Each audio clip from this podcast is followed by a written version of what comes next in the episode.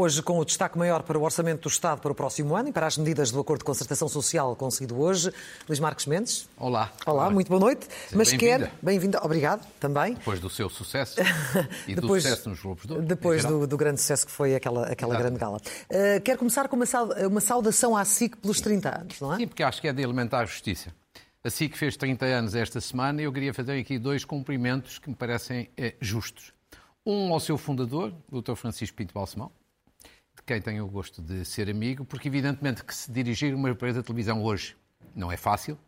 Criar de raiz, de novo, há 30 anos era uma grande aventura e foi felizmente uma aventura de sucesso. Ajudou a mudar radicalmente o panorama da televisão em Portugal.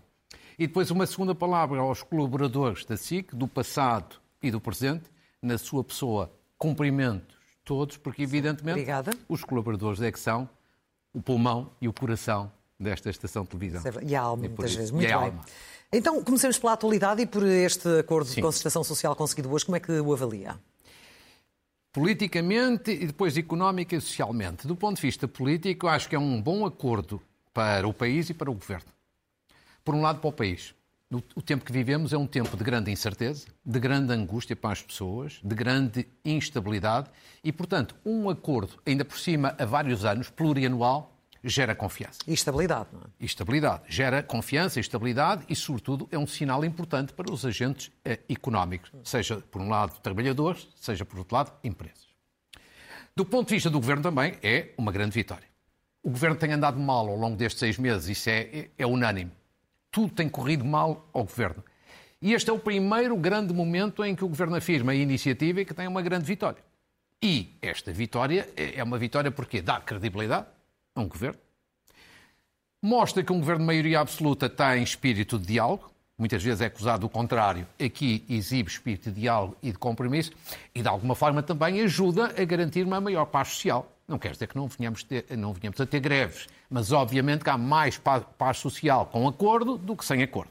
Portanto, bom para o país, bom para o governo. Mas ouvimos Agora, hoje algumas críticas que podia ter, ter sido mais longe, que há falta de ambição. No entanto, quais são aquelas que destaca, que são mais importantes neste Eu, acordo? eu destacaria aqui eh, quatro, aspe- quatro aspectos e vamos ver rapidamente aquilo que eu considero que são questões essenciais deste acordo. Por um lado, é, em primeiro lugar, a questão salarial. Certo. A questão salarial, sobretudo na perspectiva de um aumento em 20% dos salários até 2026, ou seja, plurianual. E como ali vemos, um aumento previsto de 5,1% no próximo ano, um aumento de 4,8% em 24, um aumento de 4,7% em 2025 e depois, no final, 2026, um aumento de 4,6%. Isto tem um objetivo, mas também tem um risco. Qual é o objetivo? Convergir com a União Europeia, ou seja, em termos do peso dos salários portugueses no PIB, na riqueza nacional. É um objetivo importante. Qual é o risco? O risco é de uma parte destes aumentos salariais serem comidos, entre aspas, anulados pela inflação. Esse é um risco sério. Mas antes arriscar neste sentido do que não Do que arriscar. perder eh, toda a linha. Com certeza. Antes um pássaro na mão que dois a voar. E depois? Segundo dado também positivo, que é a evolução do salário mínimo nacional. E, portanto, também uma evolução aqui numa perspectiva de vários anos, plurianual. Um aumento, como já se sabia, para 760 euros no próximo ano, 810 em 2024, 855 em 2025 e, finalmente, 900 euros em 2026. Evidentemente que aqui também há o risco da inflação, mas são aumentos socialmente necessários e socialmente indispensáveis. Terceiro dado que eu destacaria tem a ver com os jovens. É a primeira vez que me recordo que um acordo de concertação social tem várias medidas e algumas significativas em relação aos jovens. Não quer dizer que acordos anteriores não tivessem tido algum sinal, mas este. O que é que diferencia? Há, há, sobretudo, eu destacaria aqui três medidas. Por um lado, uma- a criação de um programa de apoio anual à contratação de jovens qualificados com salário acima de 1.320 euros. Acho que é uma boa medida, uma medida na direção certa. Depois, o número final até pode não ser grande, mas é um sinal positivo. Um aumento do benefício anual do IRS jovem, medida que já existe e que vai ser melhorada. Não sei se vai ter grande eficácia, mas a intenção é boa. E em terceiro lugar, uma questão nova que eu não vi quase ainda referida até ao momento, que é é extinto um fundo que existe, que é o Fundo de Compensação do Trabalho. Com a extinção deste fundo, fica um saldo de 600 milhões. Como ali vamos ver, um saldo de 600 milhões. Ou seja, estão 600 milhões neste fundo, como o fundo é extinto, há 600 milhões que vão passar para as empresas. Para quê? Para duas coisas. Uma para a formação dos trabalhadores e outra para que as, uma parte para que as empresas apliquem isto no apoio à habitação dos seus trabalhadores, tipo subsídio de alojamento. Hum. Trabalhadores estão com dificuldades na habitação. Uma parte deste fundo vai ter este, este, esta importância para jovens trabalhadores, apoio à habitação. É inovador. Depois, finalmente, evidentemente que é muito importante também para as empresas. As empresas têm vários ganhos de causa em medidas pontuais. Há, portanto, várias compensações às empresas, porque têm menos custos e têm mais eh, deduções. Por exemplo, uma, medi uma medida que é uma empresa é pequena, faz uma aquisição, torna-se maior, mantém uma taxa reduzida de IRC. Isto, evidentemente, que é positivo. É positivo.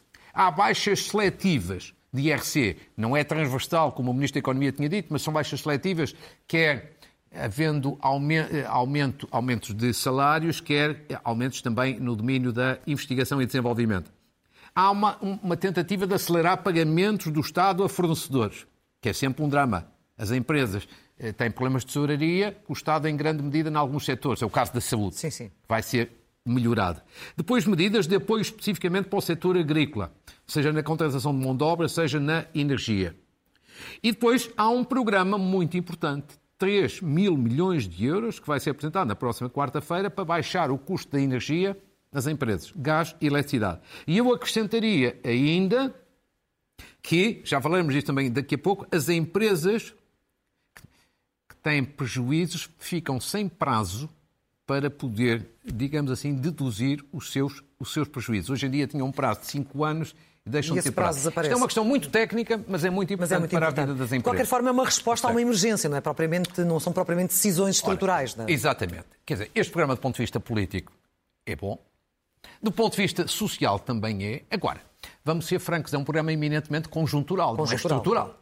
É um programa eminentemente de emergência, face à situação que se vive, sobretudo no domínio da, da inflação, que prejudica pessoas, trabalhadores e empresas. Agora, do ponto de vista estrutural, dizemos, mudou o padrão da economia, mudou radicalmente a situação do ponto de vista da competitividade. Ou seja, quando passar a guerra e a crise, vamos passar a crescer mais, sei lá, que os países de leste, que hoje em dia concorrem connosco e que crescem mais do que nós, nesse plano estrutural, evidentemente, faltou ambição. Faltou ambição. Não se pode ter tudo na vida, antes, apesar de tudo, um acordo do que não um acordo, mas evidentemente que falta ambição do ponto de vista estrutural. Já pedi para avaliar este acordo. Isto acontece na véspera da apresentação do Orçamento do Estado por parte do Governo. Que é que, do que já se conhece, eh, como é que também avalia as medidas já conhecidas? O que se conhece ainda é pouco são sobretudo os grandes, os grandes números, aquilo que se chama o cenário macroeconómico. Macro. Eu diria, eu diria o seguinte: é este orçamento, em primeiro lugar, é talvez o orçamento de maior incerteza que vai ser feito em toda a democracia. Mais do que até no início da, claro que sim. da bancarrota e da troika? Eu, eu acho que é toda a democracia, porque nós nunca vivemos em democracia um tempo de guerra aqui na Europa. E um tempo de guerra, isto é um orçamento, digamos assim, de guerra. E, portanto, eu acho que nesse plano é um orçamento que, na parte financeira, déficit e dívida, é prudente e positivo. Acho que já é bastante arriscado do lado das estimativas para o crescimento, mais arriscado ainda nas estimativas para a inflação e do ponto de vista do investimento. Eu preparei aqui dois quadros também para melhor se compreender os aspectos positivos e aquilo onde eu tenho, com os dados que atualmente existem, tenho dúvidas e vejo riscos. Riscos, vamos a eles. Primeiro, os pontos que eu considero positivos a redução do déficit, do déficit orçamental das contas do Estado para 0,9% do PIB. Num tempo de incerteza e instabilidade, com os mercados sempre a olharem para nós, evidentemente que esta é uma válvula de segurança. Segundo, a redução da dívida, da dívida pública para 110,8% do PIB. Eu acho que é muito importante, para, sobretudo para fugirmos dos países que estão em mais dificuldades nesta área, a Itália e a Grécia, e nos aproximarmos de, já de outro patamar e outra divisão, e, portanto, é um esforço também na boa direção. Em terceiro lugar, é muito positivo também a estabilização da taxa de desemprego. Esta é uma das grandes diferenças em relação ao tempo da Troika, em que havia uma taxa de desemprego muito alta. Muito alta. Depois também acho positivo ainda que possa ser insuficiente, sublinho, a atualização é 5,1% dos escalões do IRS. Isto não garante necessariamente neutralidade fiscal. Temos que deixar ver que outras medidas é que há amanhã no orçamento, designadamente deduções. E depois, a, a medida que acabei de referir há bocadinho, que está no acordo celebrado hoje. As empresas ficam sem prazo para deduzir prejuízos fiscais. É uma questão muito técnica, mas é uma grande vantagem para as empresas. A não, agora... ser, a não ser que daqui a quatro anos revoguem, não é? Sim, e há sempre essa possibilidade. Exatamente. Falava das dúvidas e dos riscos, quais são? A primeira, a primeira grande dúvida é a meta do crescimento do PIB. O que é que é o PIB? A riqueza nacional. Segundo o Governo, vamos crescer na ordem de 1,3%. Evidentemente, mesmo, mesmo este valor já é estagnação na prática.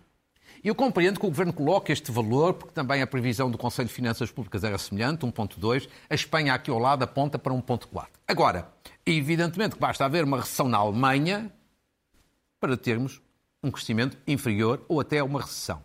Acho que ainda mais arriscado é o objetivo de 4% para a inflação. Oxalá, era ótimo. Mas vai ser muito difícil alcançar este objetivo. Parece um bocadinho um objetivo de conveniência. Pomos aqui um objetivo baixo para não ter que subir depois muito aos salários. Depois há uma, uma terceira grande dúvida que é o aumento do investimento público. É muito difícil. O governo, o governo amanhã vai dizer que aposta tudo para este crescimento, ainda curto, no investimento público e no investimento privado. Agora, o investimento público, como é que vai ser possível que é assim? O PRR, que é chamada bazuca, está atrasado. O Portugal 2020, que são os fundos antigos, ainda estão mais atrasados. Sim. O Portugal 2030 ainda não começou sequer a funcionar, já leva um ano de atraso. Como é que o investimento público vai agora a se recuperar? Estou para ver. Oxalá. Terceiro. E, depois, reforço do investimento privado. É outra aposta grande de, do governo. Oxalá mas eu não vejo grandes medidas neste acordo para atrair novos investidores e em tempo de crise, normalmente, os investidores retraem-se. Oxalá seja de outra maneira, mas temos que ser realistas, falar a verdade às pessoas. E depois, finalmente, vão surgir, ao que sei, novas linhas de capitalização de empresas. Com novas, ou só mantendo as que existem, há um problema que se chama burocracia. Isto tudo esbarra na burocracia do Banco de Fomento. Claro, deixa-me aqui dar... Criado para facilitar tudo Sim, isso, não é? mas é o contrário. Deixa-me aqui é dar um exemplo que eu acho escandaloso. No mês de junho, portanto já passaram vários meses, estamos em outubro, o Banco de Fomento anunciou capitalização de várias empresas, vários contratos, vários milhões de euros para reforçar os capitais das empresas. Pois eu posso lhe dizer, até ao momento ainda não entrou um único euro em nenhuma dessas empresas que foram selecionadas. Nada. E ninguém fiscaliza isto, e ninguém faz escrutínio disto, e também ninguém dá uma explicação. Isto é uma burocracia. Por isso é que às vezes há um conjunto de medidas que a gente acha excelente, ótimo, formidável, depois fica no papel. Sim. E, portanto, acho que há aqui um conjunto de dúvidas e de riscos, e diria a finalizar o seguinte: oxalá seja um orçamento prudente, realista, e, sobretudo, que o Primeiro-Ministro e o Ministro das Finanças, que são os responsáveis, sobretudo, pela passagem da mensagem, falem verdade. Verdade. Porque acho que as pessoas aceitam mais facilmente a verdade, mesmo quando ela não é a mais simpática nem a mais agradável do mundo, do que a mentira ou a ilusão. Como aconteceu recentemente na questão das pensões. Sim, sim. Não se falou verdade. E, é, e, é, e, eu espero que isto aconteça desta vez, ou seja, que as pessoas sejam confrontadas de facto com a sua situação, que o Governo saiba dizer, olha, os riscos são estes, as dúvidas são estas, as incertezas que existem são estas, mas vamos percorrer estes caminhos e ver quais são as tarefas do Estado e de cada um de nós. Mas o Primeiro-Ministro já veio dizer que não haverá recessão. Ele não pode ter neste momento a certeza de que não haverá recessão. Ainda há pouco disse, se houver uma recessão na Alemanha, claro, nós estamos demasiado frágeis e claro, claro que ele nunca pode dizer uma coisa dessas, porque evidentemente esta matéria o Governo governo controla pouco. Não controla. Controla pouco. Claro, pode controlar. Você pode controlar um pouco naquilo que depende de si, mais investimento público, menos investimento público. Mas, evidentemente, que se houver uma recessão na Alemanha, se houver uma recessão na, na Europa e tiver uma dimensão significativa, não. Não é possível. E por isso é que eu sublinho falar é verdade, verdade às pessoas. Muito bem. Falávamos há pouco também da resposta de emergência eh, por causa destes efeitos da, da inflação e esta semana uh, começam finalmente a ser pagos os apoios não Exatamente. só aos pensionistas uh, como às famílias. Mas veja bem, exatamente, começam a ser pagos os apoios esta semana. Acha que já, já deveriam ter chegado mais cedo, não é? Já, já aqui disse isso. Nós estamos em outubro, já estão anunciados há uma eternidade. Claro que o Governo está a cumprir as datas que anunciou. O problema é que isto é tudo tarde. E é tudo tarde porquê? Porque estas medidas são importantes. por uma razão social imediata, proteger as famílias, por causa, é, por causa do, do aumento do custo de vida e por causa do combate à pobreza. Vamos ver rapidamente o primeiro grande objetivo, que é proteger as famílias. Por exemplo, a evolução do cabaz alimentar. Periodicamente eu tenho trazido aqui estes dados, mas os números vão mudando. E têm mudado para pior. São dados da DEC Proteste dos últimos dias. O cabaz alimentar com 63 produtos essenciais teve já, em relação à guerra, ao início da guerra, um aumento de 14,8%. Ali está escrito acima da inflação média, mas eu diria que é o dobro mesmo, o dobro mesmo da inflação que o Governo estima. Estima 7,4%, estamos ali praticamente em 15%. E, portanto, as famílias têm que suportar isto. Se tivessem tido apoios há umas semanas, há uns meses atrás, melhor. Segundo, é que além deste cabaz, há ainda produtos, e alguns deles essenciais, que têm subido em percentagens brutais. Veja ali, ali os valores da pescada fresca, Cada os brócolis, é? a couve coração, o frango inteiro, o bife de peru, polpa de tomate. Podem não ser todos essenciais, mas muitos deles são, e portanto são, são aumentos brutais. As pessoas precisam aqui de ser apoiadas. Isto não é, como alguém dizia, uma questão de, de histeria, é mesmo uma questão de preocupação eh, eh, social. Mas depois tem também o outro ponto que é o combate à pobreza. Nós somos um país que tem muita gente, uma população ainda muito grande em risco de pobreza, abaixo dos níveis de pobreza abaixo, e em sim. risco de exclusão social. E é uma situação que se agravou. Veja bem, eu preparo uns dados que as pessoas têm-me perguntado. Como é que tem sido nos últimos anos? Sim. Vejamos só, por exemplo, de 2016 até agora. Tivemos uma evolução positiva, como ali se vê, em 2016, 2017, 2018, 2019, 2020. Ou seja, paulatinamente esteve, digamos assim, a diminuir o número de pessoas em risco de pobreza e exclusão social. Depois vejamos a encarnado de 2021, com a pandemia, a situação já piorou. O que significa que há o risco, agora, de com a guerra a situação voltar a piorar. E por isso estes apoios são de uma importância capital para as pessoas mais frágeis, mais pobres, mais vulneráveis. Segundo, mesmo independentemente destes dados, melhores uns anos, piores no outro ano, em termos de Europa, no contexto europeu, nós estamos mal, como, como, como, vamos ver de uma forma muito rápida. Nós estamos pior do que a média da União Europeia. É uma diferença pequena, mas sim, mas estamos na parte de cima do ranking europeu. A parte de cima não significa o melhor, significa o pior. Estamos junto aos países em que o risco de pobreza é maior. Isto são dados oficiais. Dinamarca ali no topo? Como? Com a Dinamarca no topo? Com um não. grande risco de pobreza? Não, não, não, não, não. Não é a Dinamarca. A Dinamarca está bem cá abaixo. Não. Eu, eu, eu, eu, leio rapidamente a Roménia, a Bulgária, a Grécia, a Espanha. Ah, então a era a Roménia. E, e, e, Há ali um erro, não é, é a Dinamarca, é a Roménia. Muito bem, já percebemos. E a Itália, não, não, não. A Dinamarca está, está, está, bem, está bem cá para sim, baixo. Bem cá para baixo, estava a achar estranho. E portanto estamos. Ou seja, estas medidas é importante que cheguem às pessoas estes apoios, porque do ponto de vista social são fundamentais para ajudar a combater a pobreza e até do ponto de vista político, porque a coesão social é indispensável para evitar tentações de radicalismos, de extremismos, de, de populismos. Portanto, oxalá corra bem agora a passagem à prática. E falou há pouco do aumento dos salários, eh, nomeadamente no acordo conseguido na concertação social, mas há também um aumento dos salários que está já anunciado para a função pública, que mesmo assim também, como todos os outros, acaba por perder eh, poder de compra. É, a função pública vai perder poder vai perder, de compra, como perder. várias outras pessoas vão perder, vão perder poder de compra, porque evidentemente o que está, digamos assim, em negociação é um aumento médio na ordem de 3,9%, com uma inflação que está quase na, na ordem dos 8%, obviamente que é perder poder de compra. O Governo tem uma medida que é justa, há que sublinhar, ou seja, nos aumentos os setores mais baixos na função pública, ou seja, com remunerações mais baixas, têm um aumento maior. Maior, sim. E o princípio está certo. Agora, eu devo dizer que acho que há aqui dois problemas. Acho que há aqui um problema para a administração pública, é um problema político. Claro que não deixo de dizer, acho que qualquer governo, fosse ele qual fosse, não fazia muito diferente daquilo que está neste momento a ser feito. Porquê? Porque há limitações do déficit e da dívida e, portanto, não há possibilidade orçamental de fazer aumentos como todos nós gostaríamos. Vamos ser francos e, e falar a verdade. Agora, há aqui dois problemas. Um é um problema para a administração pública. Porquê? Quem é que vai ser mais afetado dentro da administração pública? 60% ou 70% é o que se diz, são sobretudo os quadros mais qualificados. Os que mais ganham. Tem lá os médicos, os professores eh, e outros quadros qualificados que já recebem menos do que os seus homólogos do privado. Portanto, a tentação vai continuar a ser sair do público para o privado. E aí perde o Estado, perde a administração pública e perde o país. É um problema sério. Depois, o problema político é mais para o discurso do governo e para a credibilidade do discurso do governo. Porquê? Porque você recorda-se, os portugueses recordam-se que António Costa, quando chegou ao poder há meia dúzia de anos, qual era uma das traves mestras do seu discurso? É. Era dizer, comigo, connosco, acaba a austeridade. Virar a página da Vamos austeridade. virar a página da austeridade. A austeridade foi a solução escolhida pelos anteriores, agora, connosco não há austeridade. Não. Pois bem, agora há a mesma austeridade novamente. Na função pública e noutros setores.